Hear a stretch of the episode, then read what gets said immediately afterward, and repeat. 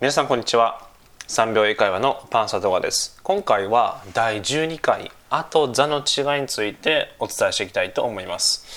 で、えーと、まず今回そのまずお伝えする前に英語はあの「あ」と「座」についてすごく神経を使っている。ということをちょっとあの覚えておいていただければなと思います。で日本語では多分そこまでえー、神経ですね、まあ、気を使っていないと思うんですけれども英語の場合は「あ」あとか「あ」なのか「ザ」なのかというのをすごく、えーと、気にしているということだけ、えー、覚えておいていただくと、まあ、これからお伝えしていく内容が入っていきやすいんじゃないかなと思います。でまず、えー、っと「a」がつくということはあの数えられますよということになります。で、えー、もうすでに中学校の時にあの聞いたことがあると思うんですけれども数えられる名詞を、えー、可算名詞と言います。例えば cat とかねノートブックとか pen とかで、えーと、と数えられるかどうかっていうのはどのようにして判断していくのかでそのヒントとしてはくっきり絵に描けるかどうかでえー、考えてみていただければなと思います。なので、まあ、猫ですね cat であればちゃんと絵に描けますよねしかもその境界線がはっきりしてますよね。でノートブックも、えー、境界線がしっかりありますね。で pen も境界線がしっかりあると。はい、というふうに、えー、くっきり絵に描けるかどうかでちょっと一度考えてみてください。でその逆にあの「あ」がつかないということはこれは、えー、数えられない名詞となります。ということは、えー、それは不可算名詞というふうに、えー、言います。で代表的なのは、まあ、ウォーターとかあとはエアで、えー、インフォメーションで money とかね情報とか、えー、お金などがあります。でここでおそらく何人のか何人かの方はあれお金って数えられるんじゃないですか？絵に描けるんじゃないですか？っていうふうに思った方いらっしゃると思うんですけれどもあの実はこれ絵に描けないんです。で今回の場合あの絵に描ける、まあ、思い描いたやつはおそらくあのコインとかあとは紙幣ですね。で紙幣とかコインは絵に描けますし、えー、境界線がはっきりしています。なんですけどお金っていうのはあの、まあ、抽象的な、まあ、抽象概念ですね。そのぼやっとしてる。どこで区切ったらいいかわからないものですので、えー、お金は数えられないと。であと情報もですねあの一つ情報がありますとか日本語の場合はあの一つっていうふうに数えているんですけれども英語の場合は数えられないっていうふうに、えー、見ています。で、えー、なので不可算名詞ということになります。なので、えー、そもそも何でしょう日本語の感覚で、えー、英語を理解しようと多分おそらく無意識だと思うんですけれどもなので、えー、一旦そこはあの真っ白にしていただいて、えー、日本語の感覚をちょっとなくすというかちょっと横に置いていただいてで英語の感覚をその英語の感覚も吸収していこうっていう姿勢で、えー、学んでいただくとあ英語ってこういうふうに見ているんだとか捉えているんだっていうのがあの分かると思いますので、えー、その姿勢で一度あの文法の方ですね、えー、学んでいただければなと思います。はい、なので、えー、ちょっとここまでまとめると加算不加算の見分け方ですね。まあ、あがつくかつかないかこれはくっきり絵に描けるかどうか。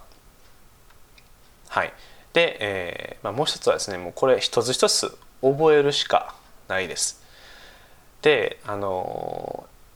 数えられる名詞とか数えられない名詞これもたくさんありますのであの日本語の感覚でやったらこれ数えてるなっていうふうになりますけど英語の場合だと数えられないっていうのがたくさんありますのでこれも一つ一つ覚えていくしかないです。であのずっと英語を学んでるとどこかであのつまずく時がやってきます。というか多分毎日あのつまずいてると思います。でもつまずくたびにもう辞書をね、えー、コツコツ調べていただいて、えー、ものにしていく、まあ、その繰り返しで英語力が上がっていくというふうに覚えていただければなと思います。ではですね、えー、今回の本題「あ」と「座」の違いの「あ」って何っていうふうに、えー、あるんですけれどもこれは何でもいい一つのことまたは初登場の時に使われるその時に「あ」を使います。例えばこう何でもいい時の例として、えー、例えば目の前に10本のペンがあります。で、えー、その中でもうどれでもいいからとにかく1本のペンを貸してと言いたい時 Can I borrow a pen? Can I borrow a pen? と言いますなのでまあ、一番左端のやつでもいいですし、えー、右から3番目のやつでもいいですしもうちょうど真ん中のやつでも何でもいいです。とにかくその10本の中にある1本だけでいいからもうどれでもいいから貸してっていうふうに言いたい時に Can I borrow a pen? というふうに表現していきます。でこれがもう何でもいい時の例ですね。何でもいい一つのこと。で、えー、その次にあの初登場の時ですね「あ」を使います。例えばネイティブの方と友達になって私猫飼ってるんですよっていうふうに、えー、相手のネイティブのね友達からしたらあのあなたが猫飼ってることは知らないです。で、えー、私猫飼ってるんですよっていうふうに言う時は I have a cat I have a cat というふうにこの時に「あ」をつけます。はい、これがえー、っと「あ」の使い方ですね。で次にあの座をつける時ですねこれはあの指定したものまたは世界で一つしかないものの時にこの座を使います。で、えー、っとまずこの指定したものですね、まあ、先ほどの猫の話。あの私猫飼ってるんですよ。I have a cat から始まりました。でそこからあの続けたい時。The cat is three years old. The cat is three years old. で、この2回目の時に the ってついてますよね。で、この時の the に込められている意味は私が飼っている1匹の猫はっていうふうにその情報がこの the っていうところにギュッと詰まってます。その時に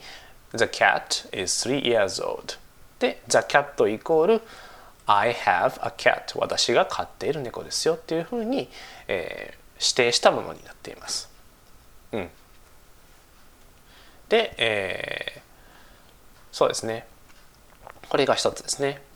でもしくはあのもしあなたがあの友達の部屋で遊んでますとそして友達があの暑いからあのドアを開けてというふうに言います。であのまあ多分2つあることはもうほぼないと思うんですけども大体部屋に、えー、ドア1つですよね。なので、えー、友達があなたに「Could you open the door?」「Could you open the door?」となります。ということはこの時はあの初座は初登場しているんですけれどもあそうですねドアが初登場しているんですけれどもあのもう明らかにどのドアか分かりますよねもう1個しかないのでだから「The Door」というふうに表現していきます。で、えー、最後ですね。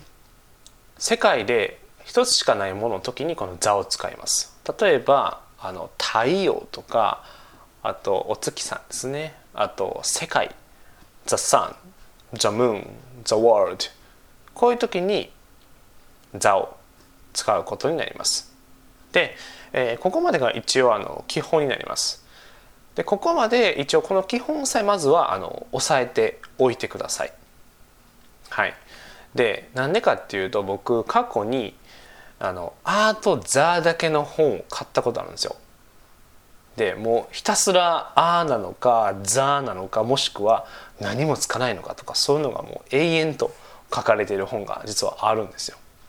ででもね、えー、っとこの本にこの最初のページに書かれていることがありましてあのそこには一つ一つ覚えていくしかないっていうのが結論としても最初にあったんですよ。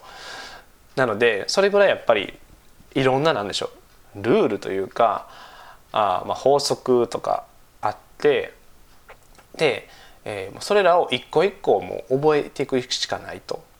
で一気に覚えてしまうと、まあ、量も多いですし大変なので、えー、まあ一番最初にお伝えしたみたいに毎回あこれ何やろうって悩む瞬間がありますのでもそれを一個一個乗り越えていく。なのであまりアート座にはまるとちょっと偏りすぎますのでまずは今回の基本ですねお伝えしたこととプラスその時々に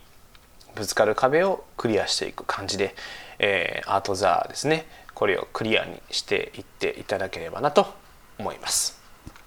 それでは、えー、今回アートザーの違いについてお伝えしていきました。なので、えー、今回はこれで以上になります。では、えー、最後にですね、えー、もしよければ読者登録もお願いします。では今日はこんな感じで終わりたいと思います。最後まで聞いていただいてありがとうございました。See you next time. Bye bye.